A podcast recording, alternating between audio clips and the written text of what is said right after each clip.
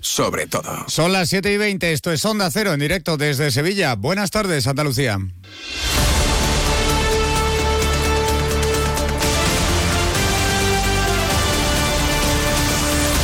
En Onda Cero, la brújula de Andalucía. Jaime Castilla. Escuchen esto, el campo andaluz no puede más y por ello se moviliza frente al exceso de burocracia autonómica nacional y europea, la imposición de normas medioambientales comunitarias imposibles de cumplir y la competencia desleal de terceros países ajenos a la Unión Europea, que en muchos casos están exentos de cumplir toda esa legislación que ahoga a nuestros agricultores y ganaderos, algo absurdo y difícil de comprender. La agricultura y la ganadería son uno de los principales sectores económicos de esta comunidad y han dicho basta ante las constantes trabas para llevar a cabo su trabajo. Las últimas protestas del sector en Francia y en Alemania han llevado a esta decisión en unas movilizaciones que serán anunciadas y concretadas en los próximos días y a las que se une el sector del transporte, uno de los principales perjudicados por los ataques en la frontera francesa. Estos hablan de un plan dirigido para acabar con estas industrias en España y reclaman al gobierno central que reaccione. Además, a todo ello se une la grave sequía en la comunidad que ya ha provocado una primera movilización este jueves en Sevilla. También se suma la inflación y el aumento de los costes de producción, un cúmulo de problemas que para una parte de la economía andaluza que da sustento a millones de familias y ve cómo cada día su futuro se oscurece sin remedio. El campo se echa a la calle y pide soluciones.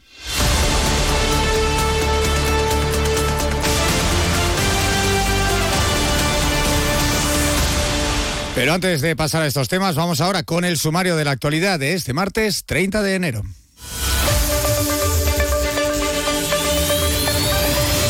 Y empezamos con el viaje del presidente de la Junta, Juanma Moreno, a Bruselas para pedir a la Unión Europea que se movilice frente a la sequía. Propone usar dinero del Fondo de Solidaridad destinado a luchar contra las catástrofes naturales. Los pantanos andaluces ganan agua por segunda semana consecutiva, pero no es suficiente. Alcanza la barrera del 21% de su capacidad de media. Son 23 hectómetros cúbicos más, pero también casi 7 puntos y medio menos que el año pasado en estas fechas. El Ayuntamiento del municipio gaditano de San Fernando aprueba una nueva ordenanza de agua que penalizará a los derrochadores para luchar contra la sequía. Aquellos que gasten de más verán incrementado su precio. No hay consenso en el reparto de fondos del Gobierno Central para Doñana. Los ayuntamientos de Hinojos y Almonte en Huelva firman su propio acuerdo para ese reparto, mientras que otros 12 consistorios firman otro en la Puebla del Río. La exalcaldesa socialista de Maracena, Berta Linares, denuncia por amenazas al marido de la edil socialista que se fue secuestrada por la expareja de la regidora. Linares finalmente fue excluida de la causa judicial que investiga ese secuestro. En Málaga, el ciudadano italiano acusado de asesinar a dos mujeres y emparedar a una de ellas en el muro del que era su piso reconoce ante la juez los crímenes, aunque dice que a una de ellas no la mató. Y hoy se cumplen 26 años del asesinato a manos de ETA del teniente de alcalde del Ayuntamiento de Sevilla, Alberto Jiménez Becerril, y de su mujer, Ascensión García Ortiz. Con este motivo han tenido lugar varios actos de homenaje y recuerdo y una misa en la Catedral de la capital andaluza. En Onda Cero, la brújula de Andalucía. Hay muchos tipos de energía, pero hay una que hace que todo avance, creando oportunidades de futuro, impulsando una industria verde, potenciando el desarrollo sostenible y generando bienestar. Una energía que lucha contra el cambio climático y respeta el medio ambiente. Descubre, conoce, aprende y disfruta de todo lo que las energías renovables pueden hacer por ti. Y haz brillar tu energía. Junta de Andalucía.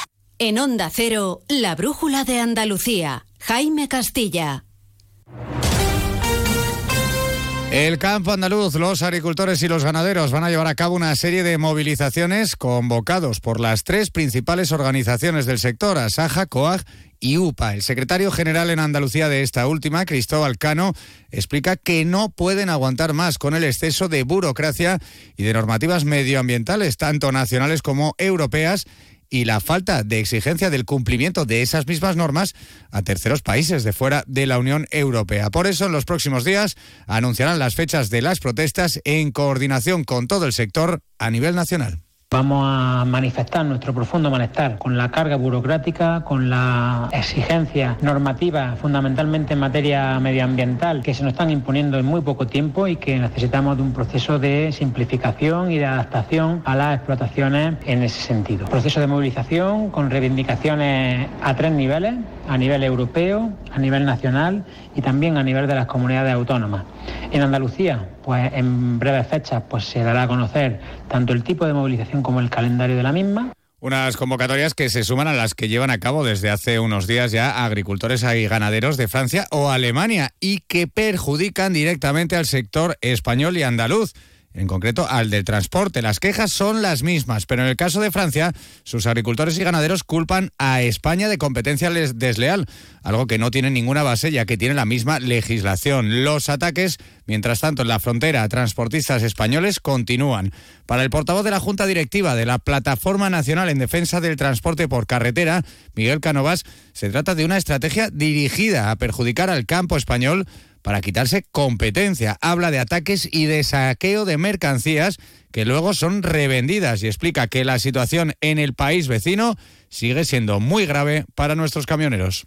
Pues ahora mismo París está completamente bloqueado. Eh, los carteles de, la AP, 7 de Francia siguen bloqueados. Luego siguen insistiendo en las compañías nuestras de exportación de mandar los camiones para arriba para tenerlos ahí pues, a expensas no solamente de sabotaje, sino eh, que al final lo pagan los conductores, esperando, eh, teniendo miedo porque esta gente en diversos puntos literalmente le pegan fuego y han llegado a volcar los frigoríficos. O sea, lo que está sucediendo es algo gravísimo. Una, una situación crítica la que se une la sequía. De hecho, esas mismas organizaciones agrarias, más las que representan a los productores de frutos rojos de Huelva, han convocado ya para este jueves una manifestación en Sevilla en la que van a pedir soluciones frente a la grave escasez de agua. La Junta ha aprobado este lunes un cuarto decreto de sequía con una dotación de casi 218 millones de euros destinados a ayudas al sector y también a obras de emergencia, algo que valora el presidente de la Federación de Regantes de Andalucía, Feragua, Pedro Parias. Sin embargo, lo que demanda es soluciones más urgentes, más a corto plazo, porque dice que hacen falta medidas para estos próximos dos o tres meses si no llueve, ya que muchos cultivos están en peligro de no poder recibir ni una gota de agua. Nosotros en las circunstancias actuales, tanto a la Administración Estatal como autónoma, le pedimos acciones urgentes para movilizar al máximo los recursos que se puedan movilizar en dos, tres meses, porque es que las circunstancias son de absolutamente crisis en muchas zonas y de no poner, disponer de recursos ni para salvar la arboleda. Entonces, positivo, por supuesto, todas las medidas de apoyo, bueno, subvenciones si hay, exención de canones y tarifas, como hizo también el Estado, pues son positivas, pero en, la cuestión de obras, pues tanto a un decreto, al estatal como al autonómico, pues opinamos que, no trata bien al, al regadío.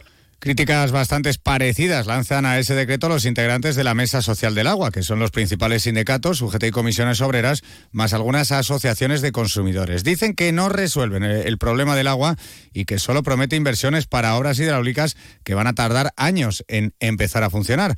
Para el portavoz de la Fundación Nueva Cultura del Agua, Joan Corominas, es difícil creer que las promesas de las administraciones de hacer una presa o un trasvase o una desaladora van a solucionar el problema. Asegura que lo que hace falta es planificación frente a la sequía y anticiparse al problema con planes a nivel de cuenca, de sistemas de abastecimiento o de regadío. Lo que sí vale es apoyar a los sectores productivos que lo van a pasar mal, a los agricultores pequeños que este año lo van a pasar mal. Hay que ayudarles. Hay que intentar buscar soluciones para resolver o al menos mitigar en lo posible que este año no haya cortes o no haya bajadas de presión o que en el caso último que por ejemplo por mala calidad del agua o porque ya no quede recurso que lleguen las cisternas el primer día, que no estén cinco días una población sin cisternas. Estas son las medidas que tiene que haber un, decreto de sequía. Por su parte, la presidenta de Facua Sevilla, Organización de Consumidores, Rocío Algeciras, asegura que hay que tomar esas medidas a corto plazo precisamente para que los ciudadanos no sufran cortes de agua o esas bajadas de presión este verano se deben de tomar medidas a corto plazo. Es decir, ¿qué le decimos a los ciudadanos que este verano su empresa le dice que van a cortar el agua o que van a bajar la presión? No nos sirve que se planee una desaladora o una infraestructura que va a tardar cuatro o cinco años en realizarse, con muchos millones de euros que se están anunciando en todos estos decretos eh, que se están publicando de la sequía, ¿no? La buena noticia es que los pantanos andaluces han sumado agua por segunda semana consecutiva y alcanzan el 21% de sus reservas. La mala es que sigue siendo, claro, una cantidad muy insuficiente. De hecho, son siete puntos y medio menos que el año pasado por estas fechas. Hablando de esas restricciones, una de las provincias más castigadas es la de Cádiz, donde sus pantanos no llegan ni al 20% de su capacidad. Allí numerosos ayuntamientos ya han implementado restricciones o limitaciones como la bajada de la presión del suministro para ahorrar agua. Pero hoy el de San Fernando ha ido un paso más allá y ha aprobado una remodelación de la ordenanza del agua que va a penalizar a los que derrochen el líquido elemento. El concejal delegado del área de desarrollo sostenible, Fernando López Gil, explica que van a subir el precio del agua a aquellos que gasten más, pero también premiarán a los que ahorren. Subimos el precio del agua en aquellos tramos a aquellas personas que son grandes derrochadores, pero la fórmula le introduce un elemento que permite que simplemente reduciendo el 5% de lo que gasta, pague lo mismo que paga ahora, con lo cual ya conseguimos un ahorro. Pero si en esta subida de precios a los que más gastan, a los que más derrochan, conseguimos que ahorren un 20% de agua, pagarán además mucho menos de agua de lo que pagan ahora. Por tanto, lo que buscamos es ahorrar agua. Ahorrar agua precisamente castigando a los que la derrochan, ¿no? Pues precisamente a reclamar la implicación en la lucha contra la sequía tanto del Gobierno central como de la Unión Europea, ha viajado a Bruselas el presidente de la Junta, Juanma Moreno, en un nuevo viaje a la ciudad belga donde va a estar hasta el próximo jueves. Hoy, esta mañana, ha mantenido una reunión con el vicepresidente de la Comisión Europea para trasladarle que esa falta de agua puede suponer una catástrofe para la actividad económica y el progreso y bienestar no solo de los ciudadanos de aquí, sino de millones de ciudadanos europeos. Por eso le ha pedido la implicación de las instituciones comunitarias y que reconozca la singularidad climática de Andalucía. Con ese fin, propone usar el Fondo de Solidaridad de la Unión Europea destinado a catástrofes naturales. Hay una fórmula que es el Fondo de Solidaridad que tiene la propia Unión Europea, que son para catástrofes naturales. Es verdad que el cambio climático está propiciando catástrofes naturales y la sequía es una consecuencia del cambio climático y por tanto una catástrofe natural que nos está generando un problema a muchas regiones de Europa y Andalucía es una de ellas. Un viaje criticado por la oposición por distintos motivos. El portavoz de Vox, Manuel Gavira, hace suyas las críticas del sector agrícola y ganadero. Reprocha a Moreno que viaje para apoyar las medidas europeas y la Agenda 2030 que dice es el principal perjuicio del campo andaluz que esa Agenda 2030 está en contra de los intereses de la agricultura, del campo y de la ganadería y por supuesto de la pesca también, de Andalucía y por supuesto de España. Y a eso es a lo que va él, a seguir esa agenda, esas políticas que destruyen nuestro sector primario. Y ya los andaluces tienen que entender que o se está con el campo y con la pesca, o se está con la agenda, y o se está con el campo y con la pesca, o se está con Bruselas. Y Moreno Bonilla está con Bruselas. Para el portavoz adjunto del PSOE andaluz, José Le Aguilar, el problema es esa agenda internacional del presidente Moreno que dice que hace mientras no presta atención a los problemas reales de los andaluces. Además, califica a Aguilar su postura de algo ridícula y le pide rigor.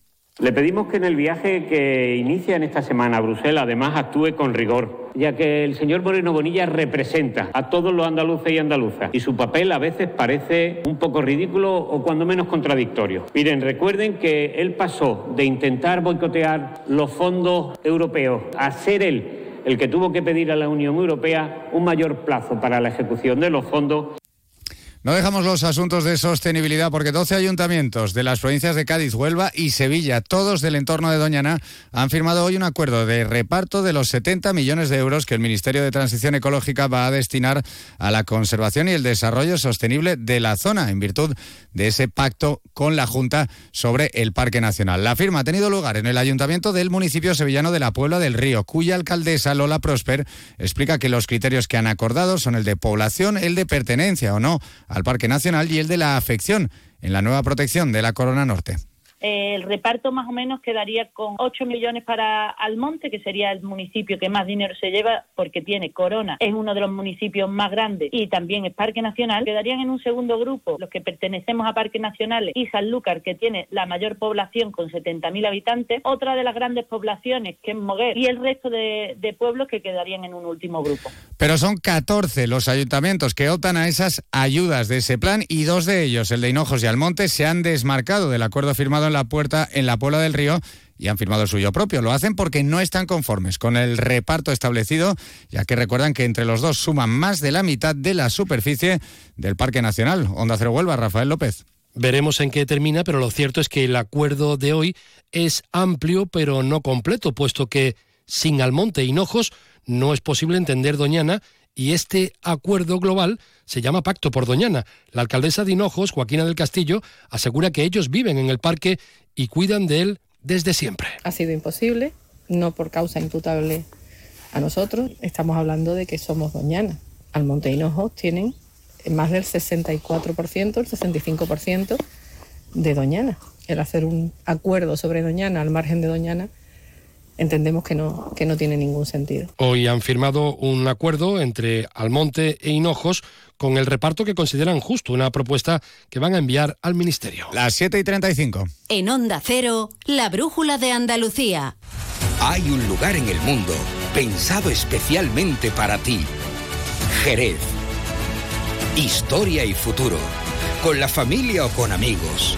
Para vivir, para descansar, para invertir, para estudiar para divertirte.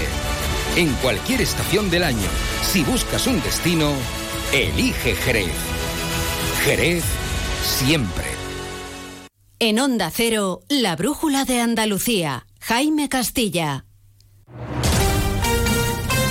Este martes se cumplen 26 años de uno de los atentados más trágicos y sanguinarios de la banda terrorista ETA que cometió en Andalucía. El 30 de enero de 1998, el teniente de alcalde del Ayuntamiento de Sevilla, Alberto Jiménez Becerril, y su mujer, Ascensión García, eran asesinados a tiros por un pistolero de Tarra cuando regresaban a su casa en el centro de la capital andaluza. Hoy han tenido lugar diversos homenajes en la ciudad por parte del PP y esta tarde se ha celebrado una misa funeral en la catedral. Posteriormente ha tenido lugar la ofrenda floral en la calle Don Remondo, en el punto exacto donde ambos fueron asesinados. Allí el alcalde de Sevilla, José Luis Sanz, ha calificado de héroes a ambas víctimas que defendieron, dice, la libertad y ha remarcado que nunca serán olvidados. Ahora que parece que quieren que nos olvidemos de nuestras víctimas, ahora que parece que quieren que nos olvidemos de que hace 26 años algunos estábamos con el Estado de Derecho y otros contra el Estado de Derecho. Ahora, desde aquí, desde esta esquina de la calle Don Remondo, y después de 26 años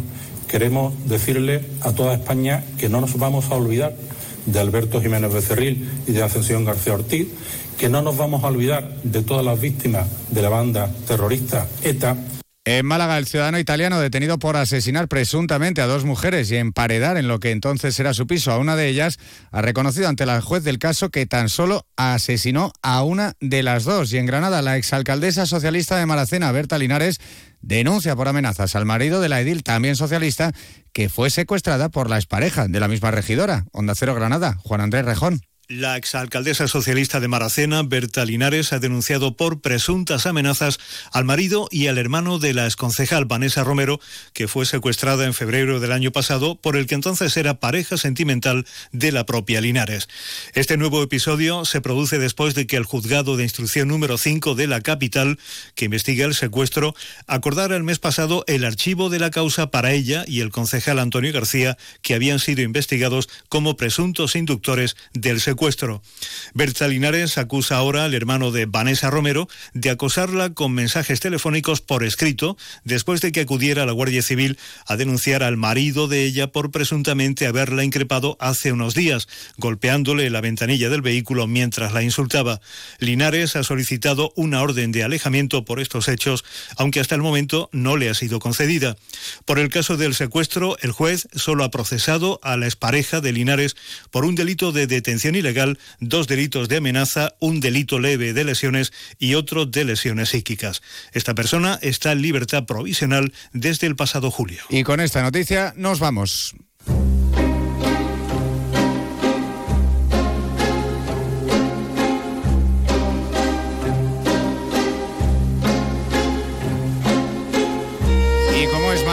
Nos despedimos con poesía. Llega La Pedra de Mike Bardulia.